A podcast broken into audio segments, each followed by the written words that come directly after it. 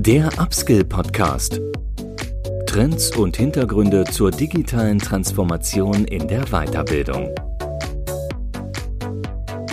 Herzlich willkommen zum Upskill Podcast. Mein Name ist Andreas Bersch.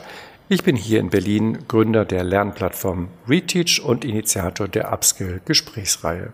Heute habe ich zwei Gäste in unserem Podcast. Das ist zum einen Simone Ashoff von der Good School in Hamburg und Thomas Kowalczyk von Henkel aus Düsseldorf. Die beiden haben gemeinsam in den letzten Monaten ein größeres Weiterbildungsprojekt umgesetzt, über das wir uns heute austauschen wollen. Im Kern geht es dabei um das Thema Lerntransfer. Das heißt, wie kann das Ergebnis von Lernen optimiert werden? Und was sind eigentlich die üblichen Stolpersteine, weshalb der Einsatz von Lernkatalogen aus der Stange in den Unternehmen nicht so gut funktioniert? Ich wünsche euch viel Spaß im heutigen Gespräch mit Simone Ashoff und Thomas Kowalczyk. Ja, Guten Morgen, Simone. Guten Morgen, Thomas. Ich freue mich äh, auf das heutige Gespräch mit euch. Es geht ja heute um digitale Transformation, aber auch um Lernen in Unternehmen. Und ähm, ihr habt euch zusammengetan für dieses Gespräch, weil ihr an einem gemeinsamen Projekt arbeitet. Und ich glaube, es ist am besten für unsere Zuhörer reinzukommen, wenn ihr euch selbst als Person kurz vorstellt, aber auch das Projekt. Und ich überlasse es euch jetzt einfach, wer anfangen möchte. Moin Andreas, erstmal. Ähm, ja, äh, mein Name ist Simone Assoff. Ich äh, bin die Gründerin von zwei Unternehmen, ähm, 2009 der Good School und aktuell ähm, der This is Learning GmbH und Co. KG. Und ähm, um es ganz kurz zu sagen, wir machen, dass Weiterbildung wirkt. Ähm, darum kümmert sich nämlich niemand derzeit irgendwie und das ist so unsere Einfallsecke. Ecke, wenn man so will. Ähm, genau. Und das äh, und Thomas hat uns geholfen, mit auf diesen Pfad zu gehen. Äh, in dem Moment, wo er zu uns sagte, Simone, das war total super, was wir da gemeinsam gemacht haben. Aber ich habe so den Eindruck, mit dem, was wir da gemacht haben, nichts ist passiert. Wir haben damals eine Weiterbildung für die gemacht, eine ganz tolle, und uns hat die beiden ganz gut gefallen irgendwie. Aber als Thomas dann sagte, irgendwie habe ich das Gefühl, nichts ist passiert, da ähm, war dann sozusagen, da ist dann der, wie sagt man, da, da, da ist es dann passiert irgendwie und wir haben gesagt, okay, darum kümmern wir uns jetzt mal. So, ja, Thomas. Danke, Simone. Hi. ähm, ich bin Thomas Kowalczyk und äh, bei Henkel in der Division Beauty Care verantwortlich für die digitale Transformation. Ähm, Simone hat gerade erwähnt, und ähm, das ist eine der Überschneidungen, die wir haben, ähm, dass eine Upskilling-Maßnahme nicht funktioniert hat und nicht, weil nichts passiert ist. Und ähm, ich verbringe einen Großteil meiner Zeit damit, ähm, Upskillings zu organisieren, bei denen was passiert ähm, und was eine große Herausforderung ist. Ähm, aber ich glaub, würde sagen, Simone, da sind wir auf einem guten Weg. Ähm, und wenn ich nicht upskille, kümmere ich mich damit, äh, äh, kümmere ich mich darum, wie wir im Allgemeinen bei Henkel im Bereich digitale Transformation heißt, Relevanz auf verschiedenen Konsumenten-Touchpoints so gut wie möglich werden und ähm, ja, vor meiner Zeit bei Henkel Beauty Care war ich in verschiedenen anderen Funktionen bei Henkel tätig, ähm, auch bei der Vodafone vor Henkel und äh, habe auch Startup-Luft geschnuppert, ganz zu Beginn meiner Karriere. Insofern viele verschiedene Industrien gesehen, aber immer dem Konsumenten verhaftet geblieben, um dort Relevanz zu schaffen. Super. Das Stichwort ist also heute oder unser roter Faden ist Weiterbildung wirkt. Simone hat das natürlich jetzt gerade ein bisschen provokant äh, formuliert, dass äh, Weiterbildung sonst nicht wirkt. Der muss sich natürlich ein bisschen widersprechen. Zum einen, weil wir das hier schon äh, öfters im Podcast auch ähm, hatten. Da müsste ich jetzt selber mal in die Historie gucken, aber das ganze Thema Lerntransfer war hier schon, schon öfter da und ist schon so, dass sich viele damit beschäftigen. Aber ihr habt da eben offenbar einen neuen oder einen eigenen Blick drauf und den wollen wir heute auch in, den Mittelpunkt stellen. Und dazu passt eigentlich ganz gut ein Bild, was mir gestern Abend jemand äh, skizziert hat, was ich so nicht kannte. Ähm, ein Bild, äh, wo, glaube ich, 20 angebissene Äpfel auf einem Tablett liegen. Ähm, und das sollte sozusagen, äh, wurde in Assoziation gebracht mit LinkedIn Learning. Das gilt natürlich auch für Udemy oder andere digitale Angebote. Ne? Das heißt, man hat ein riesiges Angebot von Äpfeln, beißt in jeden mal rein, kann sich aber da eigentlich, eigentlich nicht entscheiden, welcher Apfel jetzt gut schmeckt.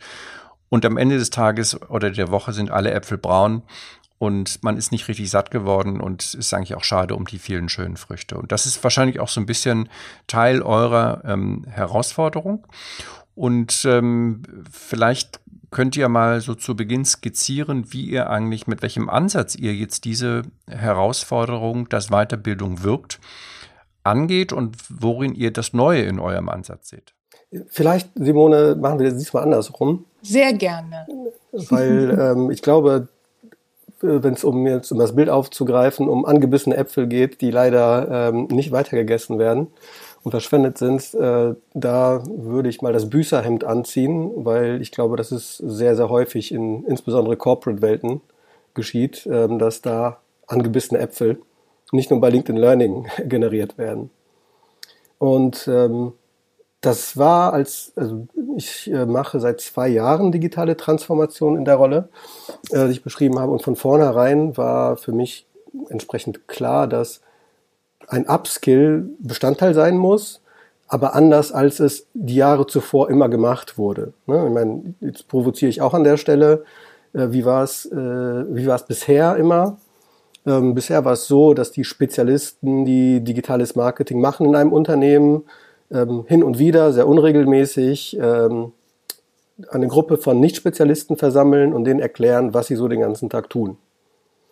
Ähm, und auch das war schon extrem folgenlos, wie ich beobachten konnte, weil da haben natürlich alle super interessiert zugehört. Transfer war in der Regel null. Ja? Und ähm, das war mir schon bewusst. Insofern dachte ich, Mensch, äh, und so bin ich auch überhaupt erst zur Good School gekommen, ehrlicherweise. Da müssen wir doch etwas anders machen. Und äh, wir haben zwei Dinge anders getan. Zum einen war die Rolle digitale Transformation ähm, kommt schon strukturell anders angelegt. Ja, weil es war nicht an uns, Experte zu bleiben, sondern bei Marketing- und Sales-Kollegen Expertentum zu erzeugen, diese zu enablen, zu befähigen. Ja, das heißt, ähm, wenn das der Output ist, mussten wir natürlich unseren Input anpassen. Und äh, da war das, was äh, Simone anzubieten hatte, zu dem Zeitpunkt schon deutlich überzeugender. Ja, das war ich glaube, das Konzept hieß Academy, also es ist etwas, was häufig stattfindet äh, als Benennung. Und ähm, das hat mich zu der Zeit überzeugt, weil es nicht nur anders war, sondern auch nachhaltig anders. Heißt, aus meiner Sicht, wir hatten ein Lernevent. Ne? Das heißt, das hat einen Event-Charakter gehabt und war nicht ein schnödes, wir sperren dich jetzt einen halben Tag in einen Meetingraum ein und präsentieren dir in der Frontalbeschallung etwas. Es hatte auch etwas, es hatte auch Komponenten, ähm, mit Impulsen von außen, von Experten. Ne? Also wir haben nicht immer in der gleichen, provokant gesagt, Soße gekocht, sondern da uns auch ein paar frische Gewürze von, von Marktführern gegönnt, die auch ähm, natürlich andere Ansichten, andere Impulse reingaben und diesen Outside-In-View natürlich extrem stark befeuert haben. Ne? Und drittens, was wir dabei hatten, sind auch explizite Case-Übungen, also Transferübungen, wo die Teilnehmer aufgefordert wurden, äh, den Input zu verarbeiten in ihre Lebenswirklichkeit, den Output. Und wir hatten sogar noch eine ähm, Lernbegleitung nach hinten raus. Das heißt, selbst nach diesem Event ähm, hatten wir eine Komponente, wo die, wo wir gefördert haben, dass das vermittelte Wissen in die Anwendung kommt. Ja, überhaupt Peer Learning größtenteils. So, das war so das, äh, das war so unser Aufschlag, ähm, den wir mit der Good School gemacht haben. Was übrigens äh, jetzt keine speziell customized Creation war für Henkel, ähm, sondern in Teilen auch so schon auf dem Markt äh, durch die Good School angeboten wurde. Und dennoch, und das ist vielleicht jetzt, äh, so, so will ich an dich rüberflanken, Simone, dennoch haben wir uns ja nicht damit zufrieden gegeben nach der Academy, richtig? Mhm. Genau, das war nämlich der Zeitpunkt, ähm, wo dann Thomas wenige Wochen, Monate, äh, ich weiß es nicht mehr ganz genau, zu mir kam und sagte, Simone, es war alles total super, äh, aber nimm es mir nicht übel. Ich habe das Gefühl, es hat irgendwie nichts gebracht. So, weil das, was wir gehofft haben, das eintritt, nicht eingetreten ist. Denn die, also was hatte man sich erhofft oder was hatte Thomas sich erhofft? Es war eine ganz konkrete Verhaltensänderung. Und ähm, wir sind mit dem, was wir da gemacht haben, was in der Tat schon sehr aufwendig und, glaube ich, sehr gut funktioniert hat, sind wir so weit gekommen, dass wir die Türen und Fenster, sage ich mal, der Leute weit aufgestoßen haben, dass die alle Bock hatten, dass alle gesagt haben, so, wir haben es jetzt verstanden, wir wollen es anders machen irgendwie. Und ähm, tatsächlich hat aber niemand was hinterher so richtig anders gemacht. Also das war diese extreme Folgenlosigkeit, von der ähm, Thomas gerade sprach. Und ähm, dann haben wir überlegt, irgendwie, okay, was haben wir denn möglicherweise nicht gemacht?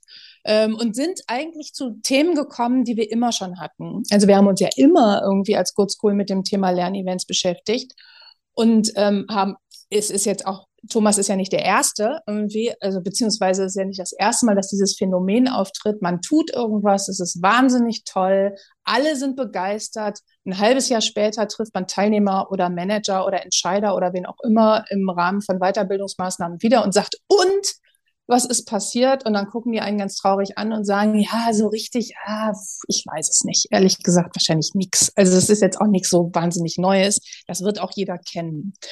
Und äh, wir haben daraufhin gesagt, okay, da wollen wir ran es macht keinen Sinn, die x-te Weiterbildung zu machen, weil es gibt tolle Weiterbildung, egal ob zu digitaler Transformation oder zu jeglichen anderen Transformationsthemen, ähm, sondern wir müssen jetzt mal dem auf den Grund gehen, warum das eigentlich alles nichts bringt. Und haben dann, sind dann mit unseren Kunden, äh, äh, mit unseren besten Kunden in die Bütt gegangen und haben gesagt, okay, lass uns das mal untersuchen, lass uns mal genau gucken, was sind eigentlich die ganzen Haken.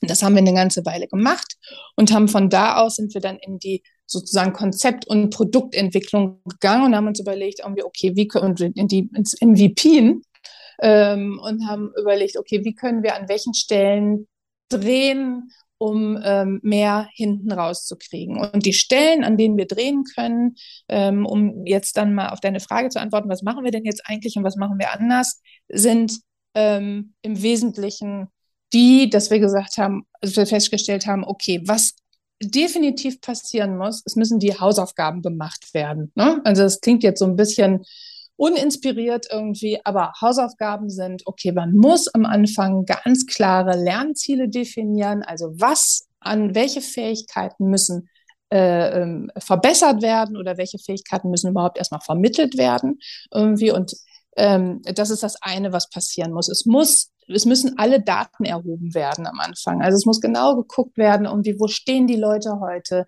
Was sind die Barrieren, die die selber sehen? Was sind die Needs, die sie selber haben? Was sind die Fragen, die denen unter den Nägeln brennen und so weiter?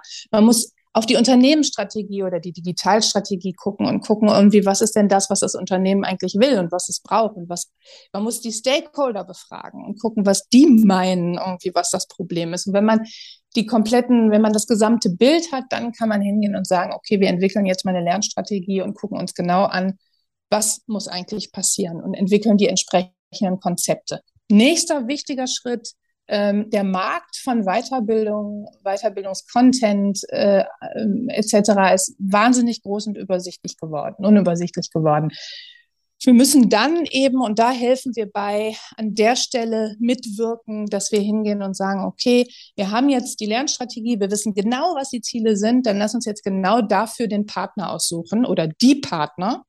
Oder auch gucken, was könnt ihr Unternehmen äh, selber bewerkstelligen. Also wofür habt ihr bereits Expertise an Bord? Wir sind ganz bewusst oder gehen heute ganz bewusst hin und suchen im Unternehmen nach den Experten, weil wir glauben, dass die Experten, die im Unternehmen schon oder die Expertise, die im Unternehmen schon vorhanden ist, dass die ähm, absolut notwendig ist, ähm, äh, äh, äh an, an Bord geholt zu werden und integriert zu werden in den Unterricht, in, der, in die Sessions, in das, was passiert. Ähm, weil ansonsten das, was von außen reingebracht wird, zu standardisiert, zu, ich sag mal, generisch bleibt. Irgendwie. Es muss sofort äh, versucht werden, irgendwie das so weit wie möglich an die Unternehmens ähm, Schwierigkeiten, an die Herausforderungen, die im Unternehmen sind, auch angepasst zu werden oder auch an das, was im Unternehmen bereits an, an Policies, an ähm, Cases, an Benchmarks, an Best Practices vorhanden ist, auch angepasst werden. So, das ist Nummer zwei. Also wirklich gucken, finden wir die, das richtige Konzept, haben wir die richtige Expertise, welche Experten, welche Anbieter benutzen wir, ähm, etc. Dann das ganze Thema drittens Stellschraube Transfer. Das ist das, was Thomas gerade schon sagte. Ähm, da sind wir mit den Unternehmen beschäftigt, unterschiedliche Wege zu finden, wie man es schafft, das Gelernte aus der formalen Weiterbildung in den Alltag zu übertragen. Ähm, da kann Thomas oder wird Thomas bestimmt noch ein bisschen mehr zu erzählen. Irgendwie. Und das, was aus unserer Perspektive ehrlicherweise das Allerwichtigste von all dem ist und die beste und größte Stellschraube, ist eigentlich das ganze Thema Lernerfolgsmessung. Also messen von ganz vorne bis ganz hinten und äh, begleitend, wie funktioniert das, was wir da tun, ähm, was funktioniert gut, was funktioniert nicht, was sind eigentlich die Hürden, warum Weiterbildung gegebenenfalls nicht wirkt, ähm, um eben zu messen, wie weit, inwieweit hat eine Weiterbildungsmaßnahme dazu beigetragen, dass die angestrebte Veränderung eingetreten ist, wie weit hat sie nicht dazu beigetragen und was waren die Hinderungsgründe, um eben dann ähm, von da aus äh, dafür zu sorgen, dass entweder an der Weiterbildung, äh, an den, Pro an den Prozessen, an den Inhalten optimiert wird oder im Übrigen, was äh, nach unserer Erfahrung bis jetzt häufig so ist, dass nicht an der Weiterbildung optimiert wird, das auch irgendwie, sondern dass an den äh, an der Umgebung von Weiterbildung optimiert wird. Denn häufig ist es so, dass ähm, wenn ich etwas erlerne, dann liegt es hinterher nicht da, dass ich das nicht umsetze, liegt meistens nicht daran, dass ich es nicht richtig gelernt habe, also liegt nicht am Dozenten oder am Format oder wie auch immer, sondern in vielen Fällen liegt es einfach daran, dass zum Beispiel die Technologie, die mir die Funktionalität nicht zur Verfügung stellt, um das umzusetzen, oder die Organisation mir die Zeit nicht zur Verfügung stellt, um das umzusetzen, oder oder. Mhm. Okay, ich würde da gerne mal kurz äh, äh, unterbrechen, damit wir das ein bisschen also in der Struktur bleiben. Du hast ja eine sehr gute Struktur jetzt vorgestellt, Simone, dafür vielen Dank. Also ich sage nochmal jetzt für alle ähm, sozusagen jetzt hier für den roten Faden. Ähm, am Anfang eben äh, die, die, die Lernziele definieren, Lernstrategie entwickeln, dann die Content-Anbieter äh, auswählen, auch in-house, also Expert Learning ähm, Übertragung in den, in, den, äh, in den Alltag und dann die Erfolgsmessung. Das ist ja jetzt erstmal, das soll jetzt nicht ähm, kritisch klingen, ist ja erstmal nach Lehrbuch, ja, insofern ja auch nicht, nichts Neues. Deshalb würde mich jetzt wahnsinnig interessieren, wie ihr das ähm, sozusagen in der Praxis dann wirklich äh, besser macht oder auch, wo ihr selbst immer noch gegen die Wand lauft.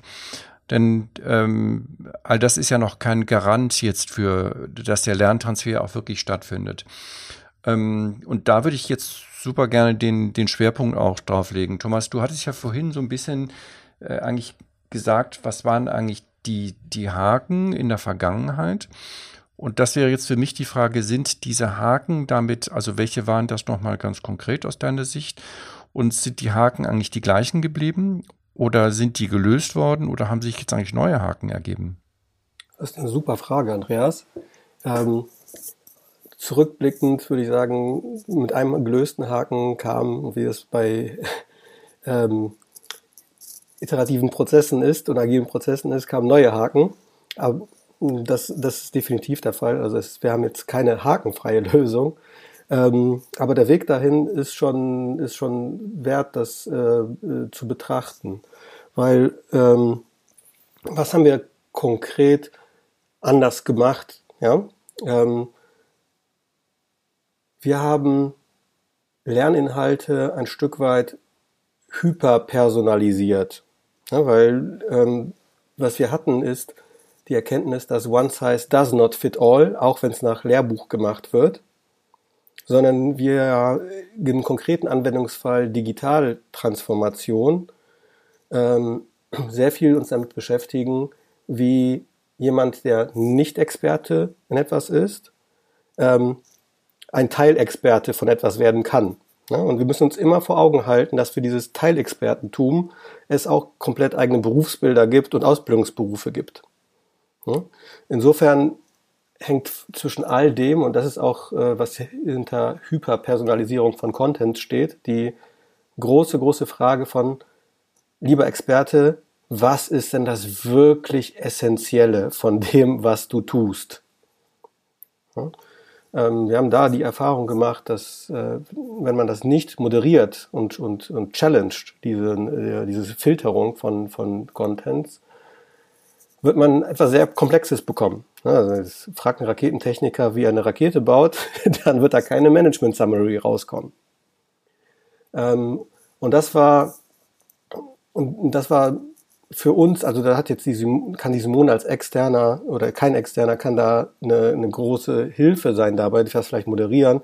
Das war eine sehr henkelspezifische Aufgabe, wo wir uns erstmal selbst angeguckt haben. Und ähm, das war etwas, wo wir weg waren, ein Stück weit, als Konsequenz der, der Learnings, von, wir können da draußen auf dem Markt irgendwas fertig, key, turnkey ready kaufen, was unsere Probleme lösen wird. die erste Erkenntnis war, nee, wir müssen, wir sind Teil der Lösung. Es geht nicht anders. Und der zweite Grund, vielleicht, Entschuldigung. Äh, dazu noch äh, eine, eine, eine Nachfrage. Diese Hyperpersonalisierung ist ein spannendes Stichwort.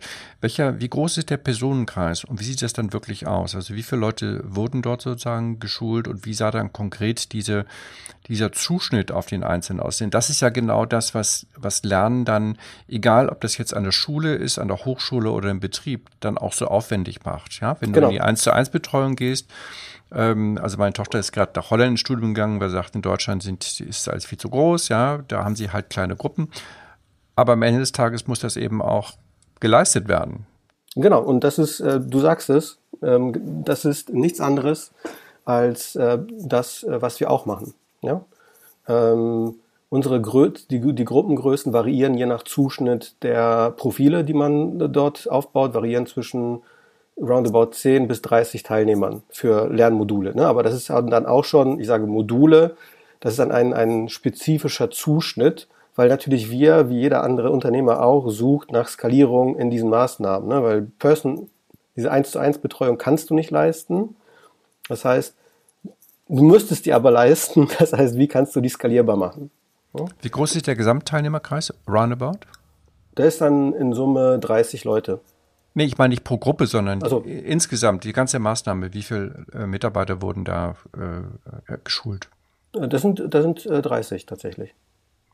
Ach so, ich habe jetzt verstanden, die Gruppengröße wäre 30. Nee, aber wenn, das, wenn, Gesamtprojekt, wenn, das Gesamtprojekt bezieht sich auf 30 Mitarbeiter? 30 ohne, ohne Fluktuation, genau. Okay, gut. Mhm.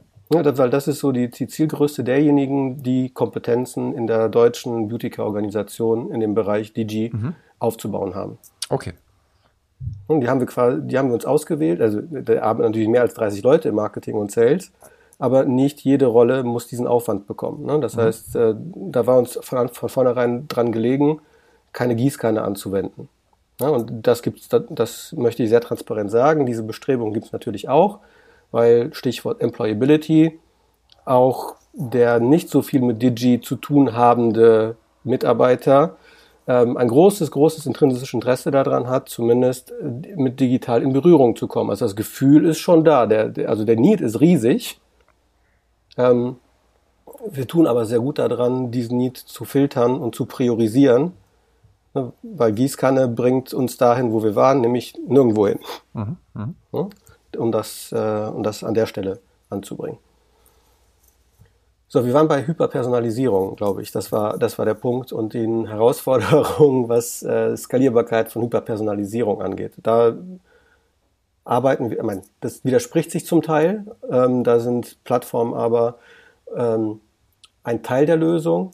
Beziehungsweise Plattformen eher nicht. Wir brauchen da keine Plattform für, aber wir versuchen da die Inhalte, die wir modular aufgesplittet haben, dann auch zu digitalisieren. Ja, so dass du zumindest den Personalaufwand, wenn du es in Live und in Farbe machst, ähm, nicht mehr in der Form hast, wenn du das im zweiten, dritten, vierten Mal hast. Und äh, bei uns ist das auch ein großes Thema, weil wir naturgemäß im Bereich FMCG ja eine relativ hohe äh, Fluktuation haben, also jetzt nicht nach externen, sondern innerhalb der Rollen.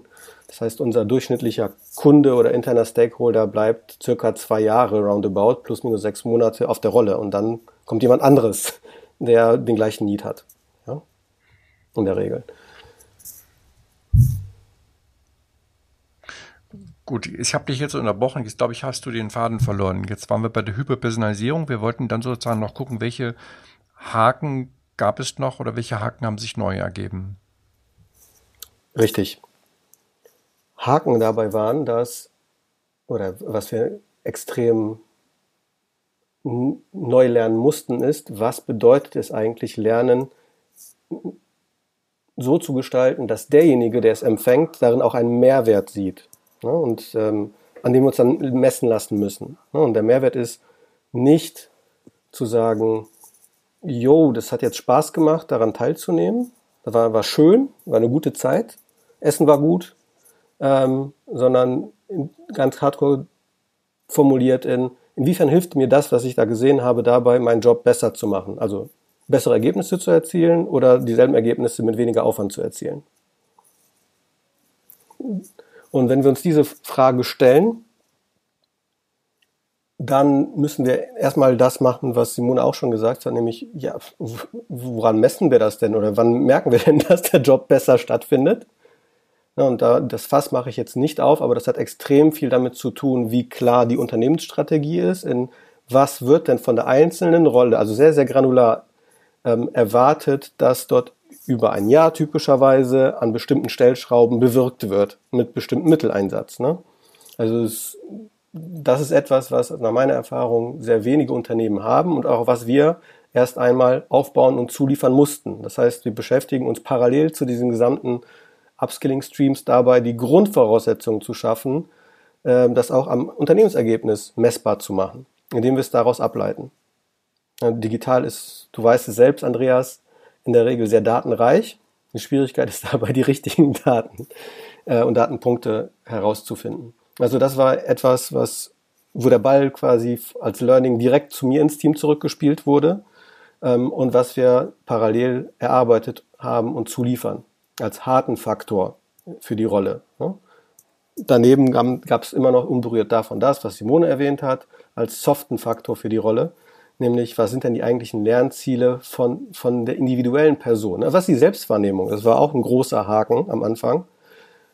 Dass unsere Sicht, der, die Expertensicht auf, die, auf unsere Schüler, wenn man so möchte, war, dass sie einen riesen Need haben. Was wir am Ende aber gesehen haben, indem wir tatsächlich auch eine, ein Vorreiter unserer heutigen Lernerfolgsmessungen durchgeführt haben, der Maßnahme ist, dass diese Leute, äh, diese Schüler sich wahrgenommen haben als, ich war schon nicht schlecht vorher und jetzt bin ich noch besser in, in dem vorher. Aber es hat sich wirklich nichts geändert an dem, was diese Personen taten. Und das war unser Erweckungserlebnis. Und zu sagen, ja, äh, die Tools, mit denen wir messen, müssen wir anpassen, definitiv. Ähm, und wir müssen auch transparent messbar machen, was es denn heißt, etwas besser zu machen. Und heute, was heißt das konkret? Heute gibt es für jede Rolle, für jeden Touchpoint sehr granulare Vorgaben und KPIs, ähm, die eigentlich auf Einzelproduktlevel geclustert nach Marken definieren, was wir denn erwarten, was konsumentenrelevant ist und äh, dann jederzeit sehen, wo wir denn dort stehen. Und ähm, je nach, dann sehr, sehr schematisch und technisch, je nachdem, wie groß das Gap ist und ob es überhaupt ein Gap gibt, dann auch das Input ist für gezielte Upskill-Maßnahmen. Das ist jetzt etwas, was, womit Simone nicht so viel zu tun hat, ähm, als, als äh, unser Partner, aber das ist die, die Grundvoraussetzung von uns, ähm, also der Megahaken, den wir beseitigen mussten, um überhaupt ähm, das, das Lernfeld zu fokussieren. Ja? Und als drittes, jetzt war ich sehr, sehr technisch, was es angeht, als drittes ist tatsächlich der emotionale Aspekt von Lernen. Ja, weil, um es ganz, ganz krass zu sagen, wenn das Ganze ein schnödes, setz dich vor deinen Rechner und mach jetzt mal diese Lernmodule und am Ende kannst du den Zertifikat bei LinkedIn hochladen, verpackt wäre, wird es nicht wirken. Also das sind Erfahrungen, die wir auch schon gemacht haben mit Corporate-Programmen in diese Richtung, die nicht nur, also die natürlich das Problem haben, dass sie nicht zugeschnitten sind auf die einzelne Rolle, die sind nicht hyperpersonalisiert, ähm, aber das, das größere Problem ist, dass die Zeitaufwände, die dann dahinter stehen, halt wahrgenommen werden als tote Zeit. Also die, die Motivation dahinter ist keine, ähm, keine allzu große, äh, das hat viel mit, mehr mit Disziplin als mit Motivation zu tun, diese, durch diese Programme zu laufen. Und ähm, das ist wohl etwa, das ist etwas, was wir uns immer noch versuchen, äh, oder nicht, wir versuchen es nicht, sondern wir machen es einfach so herum, ähm, als Kernelement mit reinzubringen. Das heißt, wir machen modulare, hyperpersonalisierte Lernevents. Und das war auch das, was ihr vorhin meintet, nicht, dass ihr sozusagen die Lernumgebung äh, optimiert, nicht oder verändert. Wie, wie kann man sich denn sowas, so eine Veranstaltung oder so ein Event vorstellen? Also die, das, äh, grundsätzlich kommen wir da aus einem Programm, aus einer Programmsicht. Ne? Das heißt, äh, wir reden viel über Modularität. Ähm, und ich glaube, was wir noch einfach mal benennen sollten an der Stelle ist der Zeithorizont, sehr konkret, über den wir hier reden. Ne? Weil über all die Maßnahmen, über die wir sprechen, gehen wir weg von, äh, gehen wir ganz stark weg von, wir machen jetzt ein Dreitages-, ein Wochen-Whatever-Event, sondern wir reden hier über Zeiträume von mehreren Wochen in Länge, aber die einzelnen Module in kürzeren Punkten. Ne? Das heißt, wir reden hier über Einzelevents von einem halben Tag Länge, verteilt über einen längeren Zeitraum. Weil uns daran gelegen ist ja natürlich, den Transfer in die, Leb in die Wirklichkeit der Lernenden sicherzustellen. Und das sind nicht nur Events, also stell dir das bitte nicht so vor, als ob wir da jedes Mal eine fancy Location anmieten mit äh, ein paar Influencern, die da auftauchen und, und äh, mehr in Richtung Partytourismus abschweifen, sondern das ist ein, ein guter, ein, ein wohlgewählter Mix. Ne? Es gibt keinen, an dem wir uns ranrobben zwischen theoretischen Teilen, ähm, Begleitung von Rückfragen, und dann am Ende, also in der Regel machen wir dann die Abschlüsse, die Kickoffs und die Case-Arbeiten, also wirklich, wo, wo Gruppenarbeit notwendig ist, weil wir auch Peer Learning ähm, stark fördern möchten, Stichwort Skalierung. Ähm, das machen wir dann in Nicht-Office-Umgebungen. in Nicht-Office-Umgebungen und auch gezielt mit externen Impulsgebern ganz noch vielleicht noch ein Stichwort zu, wie viel extern kann man, also wie viel externe Impulsgeber braucht man dabei? Und das, was wir gelernt haben, ist, je hyperpersonalisierter wir werden wollen, desto weniger eigentlich. Ja, das heißt, die werden jetzt in der Regel punktuell herangebracht. Stattdessen ist äh, noch so ein, so ein ja, zweiter Haken rausgekommen dabei, wenn man so möchte weil wir als äh, Henkel damit viel, viel stärker in die Pflicht genommen werden, ähm, auch ein anderes Learning Management, also Learning-Event Learning Management nach dieser neuen Doktrin sicherzustellen. Das kann, also ich traue der Simone das durchaus zu, nur ist Simone leider nicht bei Henkel angestellt, so ähm, um da die Fäden zu ziehen. Das heißt, ich brauche ganz konkret eine Rolle für jemanden, den ich als Learning Manager bezeichnen würde, weil das ist jetzt nie, keine, keine Aufgabe, die wir jetzt einmal machen und dann in drei Jahren nochmal machen, sondern das ist etwas, was in dem Duktus in allen anderen Bereichen der digitalen Transformation auch anfällt. Das heißt, ich habe jetzt konkret die Need, ich, ich mag das Wort jetzt nicht, lebenslanges Lernen, aber äh, es verdeutlicht, glaube ich, sehr mhm. gut, vor welcher Herausforderung wir stehen. Weil das, was ich gerade skizziert habe, müssen wir, ist keine Zeitpunktbetrachtung, sondern das ist sehr, sehr absehbar dass äh, wir dies eigentlich permanent irgend, in irgendeiner Form anbieten und durchführen. Mhm.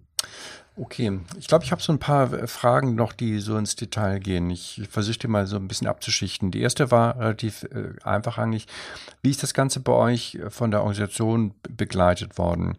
Das war ja offenbar eine Initiative bei dir aus der Fachabteilung digitalen Transformation. Gab es dort äh, Hilfestellung von, von HR oder war das komplett losgelöst und ähm, es, es, gab da weder Interaktion noch, noch Beratung noch Austausch? Nein, nein, nein. Also das war sehr, sehr eng abgestimmt mit HR, mhm. ähm, weil ähm, man dort natürlich auch über einen riesen Fundus verfügt, über Einsicht in den Markt, äh, über äh, Erfahrungswerte mit bestimmten Anbietern und so weiter und so fort. Ähm, das war schon extrem hilfreich. Mhm. Und genauso, genauso hilfreich war es zu sagen, äh, die, also die gemeinsame Erkenntnis zu haben, dass wir einen etwas anderen Need haben. Ne? Also das heißt, dass die Tools, die standardmäßig zur Verfügung stehen, uns bei der konkreten transformativen Herausforderung nicht weiterhelfen werden. Das ist etwas, äh, was sehr, sehr viel wert ist. weil dadurch dann, jetzt in einer Corporate-Welt gesprochen, ähm, wir einen Pilotstatus bekommen haben. Das heißt, ähm, wir haben jetzt bewusst keinen Kampf der, der äh, Ressourcen aufgemacht, dieses, sondern in bestem Wissen und Gewissen haben wir uns beworben dafür, das zu pilotieren, um dann nachher auch den Rückfluss zu geben in die Company, zu sagen, wie, wie, welche Impulse, welche Learnings haben wir denn generiert, damit sich ähm, das klassischerweise im HR beheimatete, und das ist auch bestens aufgehoben, ähm, Learning Management ähm, neu zu gestalten, neu auszurichten. Mhm. Und das leitet ja genau zu meiner zweiten Frage. Inwiefern siehst du jetzt aus deinem ähm, Erfahrungsschatz dort Möglichkeiten, das zu skalieren im Unternehmen, zum einen, aber auch natürlich ähm, euer Projekt ähm, als solches. Vielleicht fangen wir damit mal an. Also ihr habt jetzt einen Personenkreis von, von 30 äh, Up, Upskilling gemacht oder in der Transformation unterstützt. Und jetzt äh, gibt es ja dort eine sehr, sehr große Zahl von Mitarbeitern, die einen Teil dieser Skills ja auch benötigen, nicht? Weil ja der Arbeitsplatz zunehmend digital wird, im Marketing vor allem, aber auch im, im Vertrieb. Ähm, welche Möglichkeiten siehst du jetzt, ein solches Konzept zu skalieren? Ähm, du hast ja so ein bisschen hier, oder ihr habt ja hier ein Format äh, gewählt und auch sehr gut beschrieben, um den Begriff hier mal einzuführen, der sonst als äh, Cohort-Based Learning auch bezeichnet wird, ja, oder Lernkohorten. Das heißt, eine Mischung eben, also eine, eine, Gruppe lernt gemeinsam und man mischt eben die Formate hybrid, ja, ob das jetzt Präsenz ist, ähm, äh, digital live, Gruppenarbeit ähm, etc. pp. Siehst du da eine Möglichkeit, ähm, dass jetzt zum einen in dem Gesamtkosmos der Aufgabenstellung Digitalisierung äh, zu skalieren? Und zum Zweiten, glaubst du, dass eure Erfahrung jetzt auch einen Impact hat auf das ganze Thema Weiterbildung bei Henkel über dies digital hinaus? Ja? Also ob, die, ob du glaubst, dass die HR-Abteilung das jetzt auch aufgreifen könnte und sich damit Weiterbildung als solches vielleicht auch nochmal verändern könnte? Bei Henkel. Lass, mhm, lass mich äh, bei Henkel vielleicht mit dem Ausblick anfangen, also dem letzten Teil deiner Frage. Ähm, ich bin davon überzeugt, dass das ähm, aufgegriffen wird. Ähm, ich glaube, das wird nur ein bisschen dauern. Ne? Das, äh, ich will das Bild vom Tanker nicht bemühen, weil es äh, nicht wahr ist, aber äh, die Lernformen, die aktuell vorliegen, sind ja nicht grundsätzlich schlecht, muss man sagen. Ne? Also für viele ist das, was sie lernen möchte ähm, und muss, gibt es äh, Formate, die, da, die schon vorliegen, die dafür auch sehr, sehr gut geeignet sind. Ne? Und wenn ich jetzt auch über wirklich Aneignung von Fähigkeiten spreche, und da fällt mir da als vergleichendes Beispiel jetzt nicht digital ein, sondern Aufbau von Leadership-Kompetenzen, ne, dann gibt es etwas, was am Anfang einer Karriere, Karriere dann mehr in Gruppentrainings gemacht wird, äh, die jetzt mittlerweile auch blended sind, da ist man ja auch vielfach mit der Zeit äh, gegangen, dann aber ab einem gewissen Level sehr stark im Bereich Coaching funktioniert, in One-on-One. -on -One, ne? ähm, das ist etwas, das ist, denke ich, gut und richtig so. Ne? Also es, äh, und das wird auch so bleiben. Ne? Das heißt, das Potenzial, was ich sehe, also ich bin weiterhin davon überzeugt, dass das Einfluss finden wird, weil es Ergebnisse liefert. Zum einen.